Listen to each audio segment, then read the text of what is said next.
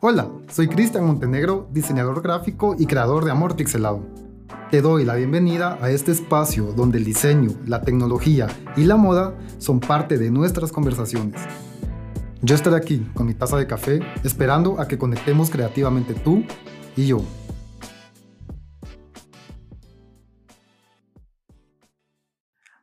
Hola a todos, bienvenidos a este tercer episodio de Amor Pixelado.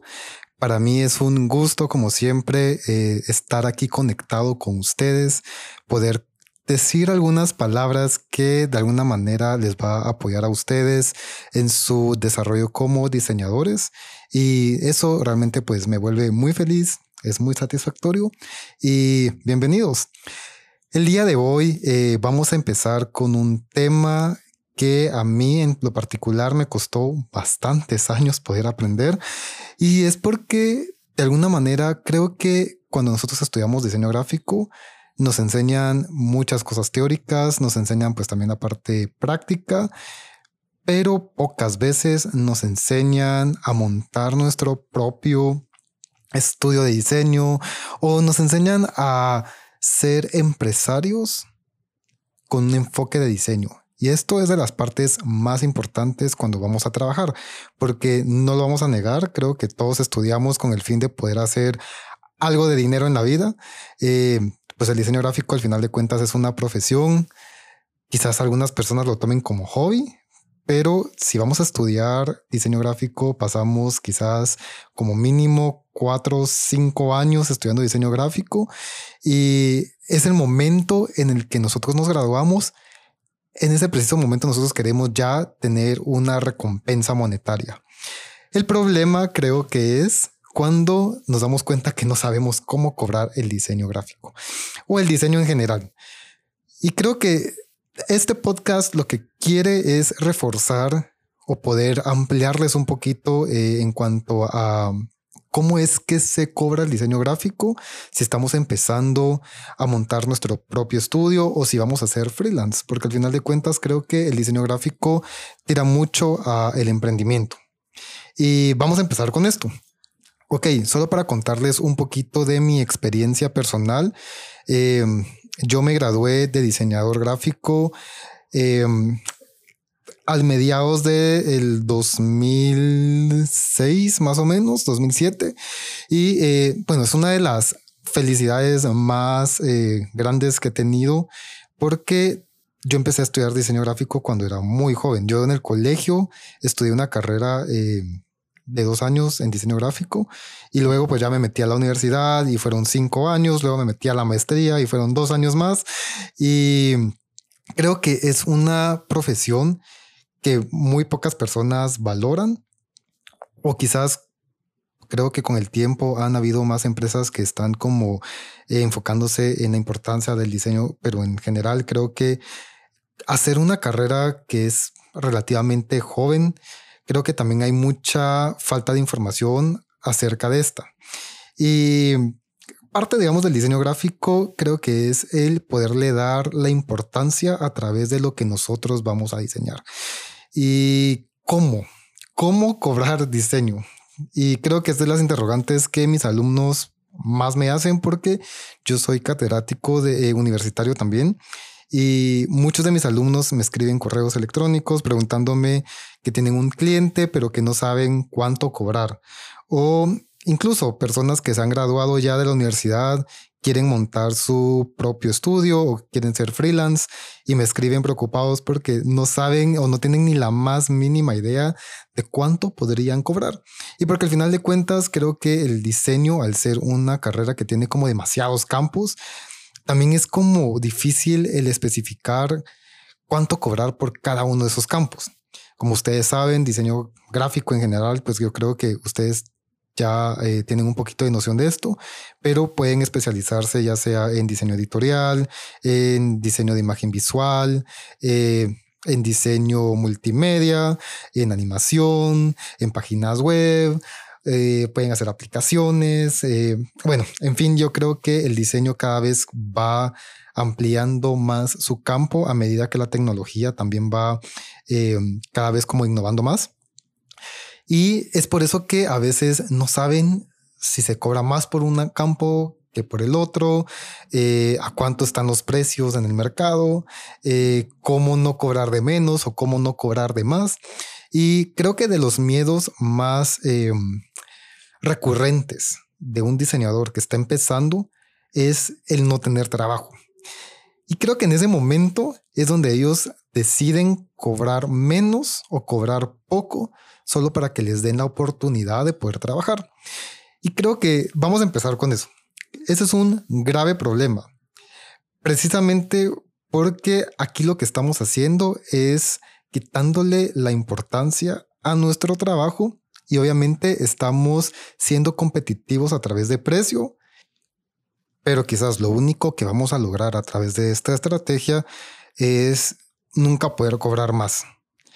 Y vamos también a em, tener un impacto negativo en el mercado en cuanto a diseño gráfico porque las personas tampoco van a poder dar esa importancia a su trabajo debido a que tú estás cobrando menos. Aquí ese es el punto número uno. Tenemos que cobrar siempre lo justo. Y creo que esto va a depender mucho de nuestras capacidades y también de lo que estamos nosotros diseñando. Y por eso eh, hoy quiero hablarles un poquito de cuáles son las diferentes maneras en que ustedes podrían cobrar su trabajo sin que se vayan muy arriba y sin que se vayan muy abajo del precio que está pautado eh, en el mercado. Que al final de cuentas, creo que eso es bien importante, el saber investigar cuánto están cobrando los demás nos permite también tener una proyección de cuánto podríamos nosotros cobrar. Pero recuérdense que eso solamente es una cifra que vamos a tomar como base, pero no significa que todos vamos a cobrar exactamente lo mismo, porque como les repetía, interviene mucho la capacidad que tengo como diseñador gráfico y obviamente lo que yo voy a diseñar influye demasiado en lo que yo podría cobrar. Entonces, paso número uno y que creo que es de los más importantes es el considerar tus gastos. Sí, yo sé que podríamos únicamente eh, lanzar un precio al cliente y se acabó. Pero el problema con esto es que nos vamos a dar cuenta en el camino que quizás ese precio estaba muy debajo de lo que nosotros íbamos a invertir porque jamás tomamos en consideración, por ejemplo, factores como la gasolina, cuando yo tenga que ir a reuniones y obviamente la oficina no va a estar a la par de mi casa. Eh, ¿Qué más? Impresiones. A veces el cliente necesita ver prototipos, a veces el cliente necesita ver pruebas de color y todo esto tenemos que irlo nosotros contemplando en nuestro precio inicial. Entonces, esto creo que es bastante importante, que tengamos contemplados estos eh, gastos que nosotros vamos a tener que invertir y luego recuperar a través de lo que le cobremos al cliente. Eh, ok, tomando esto en cuenta, creo que también es importante la depreciación de nuestro equipo, porque muchas veces nosotros compramos una computadora, cuando está nueva, pues trabaja muy bien, pero tenemos que garantizar que esta computadora siempre nos va a rendir y el momento en que esta computadora se arruina, tenemos que invertir en la reparación o el momento en que esta computadora ya está muy viejita, entonces también tenemos que invertir en un nuevo equipo. Obviamente todo eso tenemos nosotros que ir contemplando al momento en que nosotros damos un precio final al cliente. ¿Qué más? Creo que también es muy importante el que nosotros contemplemos los cambios que va a tener el cliente, porque muchas veces nosotros en nuestra cabeza muy positiva pensamos que el cliente nos va a decir sí al primer momento en que le mandamos el primer diseño. Esto no ocurre regularmente y yo les diría que el 95% de las veces nosotros tenemos que hacer más cambios que incluso de los que nosotros habíamos contemplado al inicio. Entonces esto también recurre a veces en gastos porque son o más reuniones o eh, depreciación de equipo o impresiones. Entonces aquí contemplar siempre la parte de cambios. Tomando en cuenta esto, siempre tenemos también que contemplar los gastos que son fijos.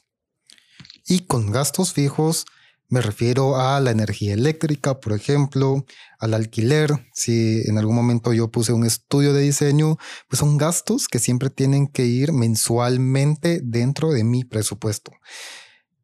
Ya teniendo esto claro, yo ya puedo especificar, ok, ¿qué porcentaje del precio que yo le voy a dar a mi cliente incluye lo que son los gastos fijos y lo que son los gastos variables que, como les mencionaba, son las impresiones, la gasolina, cambios y demás. Ok, esto sería solamente como para establecer la base de lo que yo tendría que contemplar para poder cobrarle al cliente. Ya definido esto, yo ya puedo venir y estipular, por ejemplo, cuánto le podría cobrar yo al cliente dependiendo del trabajo que yo le voy a realizar. Entonces aquí ya entra otro factor muy importante que tenemos que considerar, que es la experiencia con la que cuentas. Es imposible que nosotros cobremos como expertos si estamos graduándonos de la universidad, por ejemplo. Y creo que eso es como muy importante. Y no solamente en la parte de estudio. Puede ser que yo no me gradué de la universidad, pero tengo una experiencia de 10 años en el diseño y desarrollo de páginas web, por ejemplo. Entonces aquí también se va como eh, magnificando mi experiencia y por ende el precio va a ser distinto, porque el cliente va a recibir un trabajo que es mucho más experto a que si se lo hace una persona que quizás tiene seis meses de experiencia en este campo. Entonces creo que eso es como muy importante que lo consideren, que siempre lo tengan presente y que la experiencia, quiera que no, hace que nuestro trabajo sea muchísimo mejor. Eh, y esto es como parte importante al momento de establecer un presupuesto. ¿Qué más? Creo que la urgencia con la que el cliente requiere el trabajo. Muchas veces hay clientes que se acercan con nosotros que les surge, em, no sé, quizás el diseño de tarjetas de presentación o el diseño, algo más complejo, ¿verdad? Como el diseño de un catálogo, el diseño de una revista, el diseño de una aplicación, eh, y solamente tienen un corto periodo para poder recibir ese diseño contemplando esta urgencia, pues nosotros también tendríamos que invertir mucho más tiempo para poder trabajar y obviamente esto requiere de una inversión más grande. Aquí obviamente podemos establecer que el incremento va a ser de un 10% o de un 20% sobre lo que cobramos generalmente para este tipo de trabajo. Entonces, creo que también esto podrían contemplarlo al momento en que ustedes estén eh, realizando una cotización para su cliente. Ok, ¿qué más podríamos contemplar al momento de establecer un precio? Y creo que algo que muchas veces no tomamos en cuenta y que es muy importante es con qué cliente vas a trabajar. Hay clientes de clientes, hay clientes que tienen un presupuesto mucho mayor y hay clientes que necesitan prácticamente tu ayuda. Y eso entra la parte también de responsabilidad social empresarial. Si tú eres una persona que quisiera trabajar con un cliente que no tiene mucho presupuesto, que está empezando su negocio, que es un nuevo emprendedor, pues probablemente no le vas a cobrar lo mismo que si estuvieras trabajando con una empresa que es eh, transnacional porque estamos hablando de dos mercados que son completamente distintos. No podemos jamás comparar algo que tiene 20 años en el mercado con alguien que está empezando y que tú eres la primera persona que va a trabajar con ellos. Entonces yo creo que aquí sí entra mucho también cuánto quieres tú arriesgar el presupuesto que tienes en mente para poder ayudar a personas que están empezando con algo. Entonces eso también es importante, que tú definas con qué tipo de empresas quieres o no trabajar y eso es muy importante el momento en que estableces ya políticas propias de tu empresa, de tu estudio de diseño o ya sea como freelance. Ok, dicho esto, hay un método que yo creo que es el que también me ha servido mucho a mí al momento en que he trabajado con clientes y es el de definir, por ejemplo, cuánto cuesta tu hora como diseñador gráfico. Y eso es como básico. Si tú tomas en consideración tus gastos fijos y aquellos que son variables, ya puedes definir como una base para establecer tu hora de diseño. A esto, aumentale tu experiencia y a esto, aumentale cuánto quieres ganar al mes.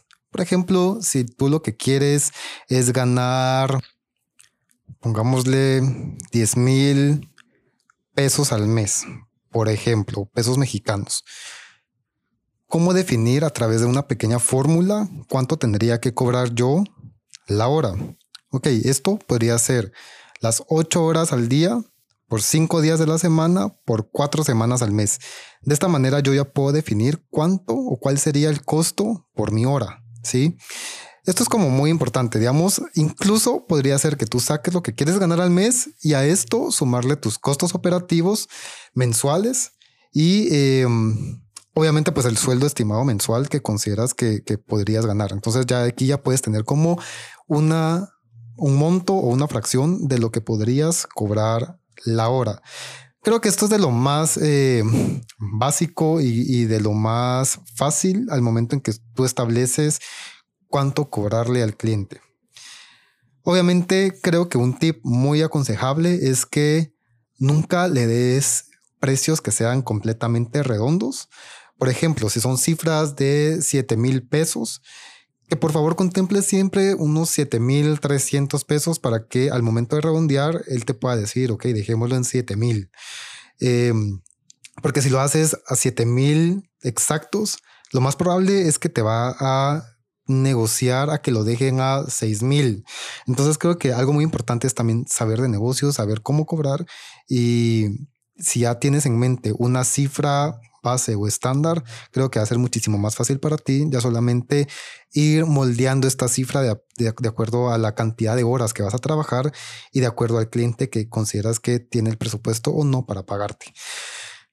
Bueno, al final de cuentas, creo que todos estos, estos tips eh, son como muy útiles al momento en que tú decidas ya trabajar por tu cuenta, en que decidas ya establecer una relación muchísimo más profesional con tus clientes y que consideres siempre tener una utilidad que te sirva a ti para seguir creciendo como profesional. Porque muchas veces, con tal de tener el trabajo, nosotros damos una cifra que es muy baja y realmente ni siquiera nos permite vivir, no nos permite tener una capacidad económica para podernos sostenernos por nosotros mismos. Entonces, algo muy importante es el saber cobrar y es casi igual de importante que saber diseñar. Porque si tú cobras barato, probablemente siempre vas a tener mucho trabajo, pero nunca vas a tener dinero. Y eso es algo que aprendí a través de la experiencia, que mis clientes mismos me enseñaron y que en sí creo que el mercado te va orillando a ser inteligente al momento de establecer un presupuesto de diseño. Y antes de terminar este podcast, yo te sugiero que siempre evalúes quiénes son tus clientes, que hagas una investigación de qué es lo que hacen, con qué experiencia cuentan, cuál podría ser el presupuesto, porque al final de cuentas es una relación que debes de considerar a largo plazo. Los clientes eventualmente van a quedarse contigo si sabes trabajar bien, si sabes cobrar, si eres responsable. Y establecer relaciones que son duraderas también te permite tener mucha más experiencia. Puedes incluso negociar con ellos un fee mensual. Esto también te permite ser más consistente a través de tu trabajo. Te permite también tener un presupuesto para tu vida diaria que sea muchísimo más estable.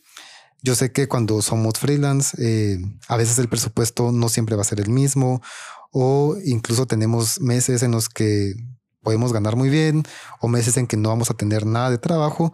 Entonces, el establecer con el cliente una estrategia en la que ambos estén ganando constantemente, eso también te permite a ti tener una estabilidad económica mucho más sólida, te permite también crecer mucho más como profesional, incluso te permite ser más organizado con tu día a día, porque si ya sabes quiénes son tus clientes del mes completo, pues vas a poder otorgarles como el tiempo necesario a cada uno de ellos y a medida que te sabes manejar como diseñador gráfico, vas a establecer relaciones mucho más convenientes y obviamente vas a tener una calidad de trabajo que va a reflejarse obviamente al momento en que tú entregues el diseño.